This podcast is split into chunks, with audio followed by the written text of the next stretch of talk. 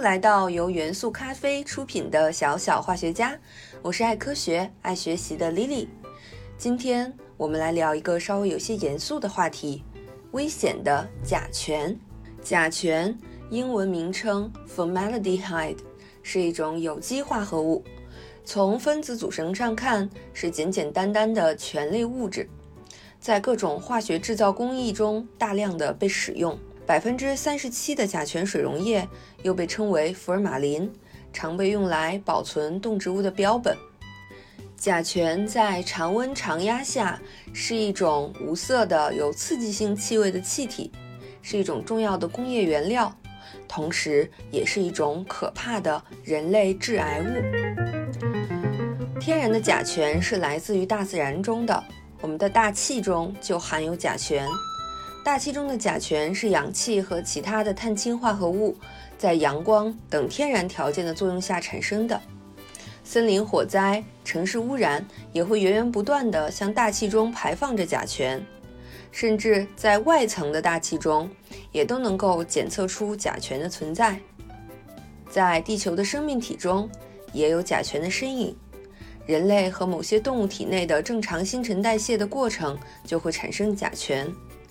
在人类血液中约含有0.1毫摩尔浓度的甲醛，但是这些生物体内的甲醛往往不会积累，会很快又被代谢掉，所以代谢过程中的甲醛并不会导致严重的健康问题。甲醛作为一种无色的气体，直到19世纪才被人们正式的发现。最早是在1859年，由俄罗斯化学家亚历山大·布特列罗夫提出报告。奥古斯特·威廉·冯·霍夫曼在1869年得出鉴定结论：甲醛是最常见的室内空气污染物。据不完全统计，现代生活中约有三千多种不同的建筑材料均含有甲醛。它们主要来源为室内装修材料中的纤维板、三夹板、隔音板、保丽龙等等。那么，为什么这些建筑材料中会含有甲醛呢？这是因为甲醛是一种工业原料。首先，甲醛和尿素在催化剂的作用下，经过一系列的化学反应，可以得到一种物质——尿醛树脂。而尿醛树脂呢，可以用来制造。塑料、合成纤维、涂料、粘合剂等等其他多种材料。由于尿醛树脂的原料丰富、生产工艺简单、成本低廉、粘合度高，尤其制成的粘合剂用途十分的广泛，特别是在木材加工业中，制造各种人造板所使用的粘合剂，有百分之九十都是用尿醛树脂以及其经过改性的产品制成的，所以。在一些人造的板材中，就含有大量的尿醛树脂。尿醛树脂本身呢无毒无害，但是在生产尿醛树脂的过程中，为了增加树脂的稳定性，甲醛这种原料的用量比例会适当的增加，因此会有部分未参与化学反应的甲醛存留在尿醛树脂中。所以，使用了尿醛树脂的板材就会存在甲醛残留的问题。此外，甲醛和尿素生成尿醛树脂这一化学反应是可逆的，也就是说，在受热或者某些其他特殊的条件下，尿醛树脂又可以分解出甲醛来。所以，使用尿醛树脂制造的人造板材，即使原始的甲醛残留较少。但是时间长了，也是还会继续释放甲醛，并且伴随缓慢的逆反应，这个周期会被拖得非常长，甚至可以长达三到十五年之久。因此，使用尿醛树脂制造人造板材是造成室内甲醛污染的主要来源。橱柜、衣柜、书柜、隔断等等，都是这些风险的来源。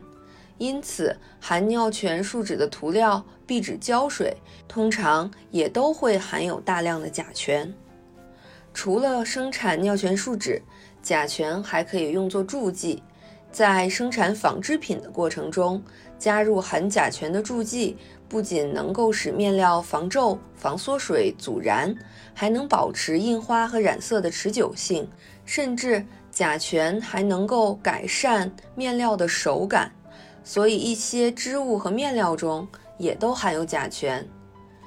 由于甲醛具有杀菌、消毒、防腐的功能，有些不法的商家甚至会在食物中添加甲醛，或者使用甲醛来浸泡食物，以改善食物的卖相和保存期，导致甲醛被食用的严重风险。这是需要大家特别注意的。除此之外，女孩子们常常使用的指甲油中也有可能含有甲醛，化妆品中某些防腐剂也有可能释放甲醛，汽车内的坐垫、胶垫、内饰粘合剂往往也会释放甲醛。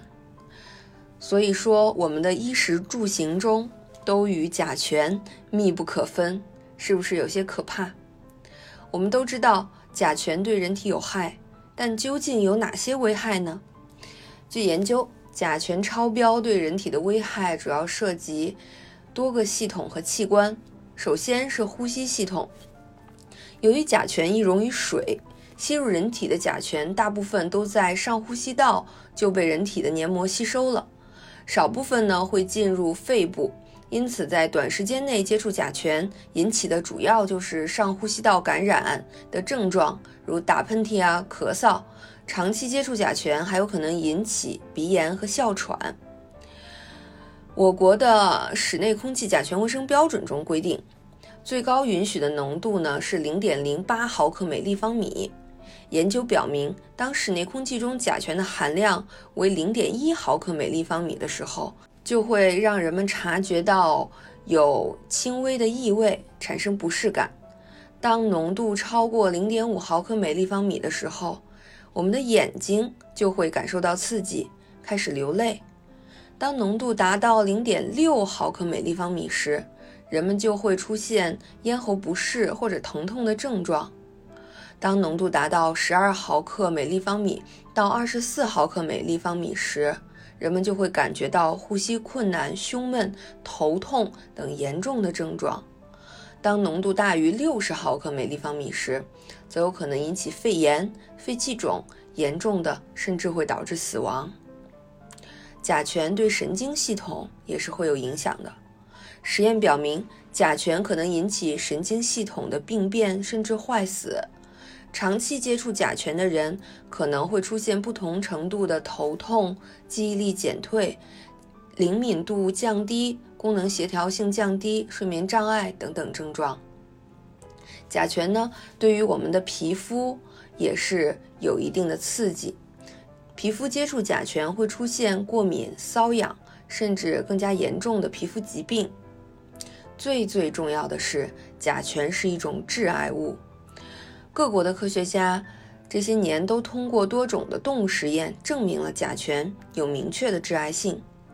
除此之外呢？甲醛还对人体的免疫系统、循环代谢系统、肝脏等都有一定的损害。孕妇长期在甲醛超标的环境中，甚至可以导致新生儿的畸形。所以说，甲醛对人体的影响真的是太多了。那么，如何在生活中避免这些甲醛的危害呢？因为成本与性能的原因啊。想完全清除或者避免家居中的甲醛释放，基本上是不可能的。但是我们可以尽可能的将甲醛的安全风险降到最低。首先，室内空间，尤其是人们长期身在其中的居家和办公环境中，尽量使用实木家具。虽然实木和天然木材加工的家具也会含有甲醛，但释放的量要比密度板来说低很多。其次，掌握科学的方法，根据甲醛的物理和化学性质，科学的去除甲醛。因为甲醛可溶于水，所以可以在高于常态湿度的空气中，也就是说，将家居环境中加湿，让甲醛溶解于水中，来降低空气中的甲醛含量。如果呢，再能配合使用活性炭等吸附物，就能够进一步的帮助吸收甲醛。但需要注意的是，活性炭必须经常更换，并且及时处理，因为一旦使用过或者打开过的活性炭放到了一个没有甲醛或者甲醛含量较低的房子里，它就又会变成一个释放甲醛的源头。刚才提到的纺织品中的甲醛，我们去除它就更简单了。家中的窗帘、被罩、沙发套等织物，可以通过浸泡和清洗的方法来消除甲醛，使其的释放量达到合格的标准。最后，清除室内甲醛最好的方式还是通风，因为室内环境中家具布料中的甲醛释放是持续不断的。如果环境是密闭的，那么久而久之，空气中的甲醛含量就一定会超标，危害到人们的健康。所以，开窗通风或者使用新风机、换气扇等装置，对室内的空间进行不间断的通风，能够保障空气中的甲醛含量得到有效的释放，保障人们的安全。此外，植物也可以帮助去除甲醛，吊兰、龟背竹等等植物都是不错的选择。坊间有很多关于去除甲醛的方法，存在颇大的谬误。诸如凤梨啊、洋葱啊、茶叶放入室内环境，声称可以吸附甚至分解甲醛，这些方法最后都会被科学证实为无稽之谈。即使没有闻到气味，其实甲醛也并未完全消失。用这些方法只是将甲醛的味道被这些东西的香味所覆盖而已，反而会让我们放下戒心，忽视通风的重要性，令室内空气中的甲醛含量更加的高。说到这里，丽丽和小朋友们需要普及一个知识点，叫做 VOC。所谓 VOC 是挥发性有机化合物的简称，是在室温下具有高蒸汽压的有机化学品。室内的甲醛污染就是一种常见的 VOC 污染。VOC 污染与这类有机物的高蒸汽压与低沸点相关，挥发性强的有机物往往属于 VOC 污染物。一些挥发性有机物对人体健康或者对环境都会造成危害。感兴趣的小伙伴可以继续去看一看，还有哪些有毒有害的 VOC 污染物。甲醛的故事就告一段落，但是节目还没有结束。莉莉在这里还是要跟大家继续介绍一下。由元素咖啡团队精心打造的化学科普书《万物有化学》这套书，系统全面地介绍了一千多个化学学科的趣味知识点，涵盖小学科学、中学化学课内外重要知识点，帮助孩子构建全面的化学知识体系，包括生命、艺术、科技、军事四大主题，可谓是包罗万象，是青少年化学科普的百科全书。好了，小小化学家。希望带着孩子们用科学的视角重新认识身边的万物，培养探索和发现的科学精神。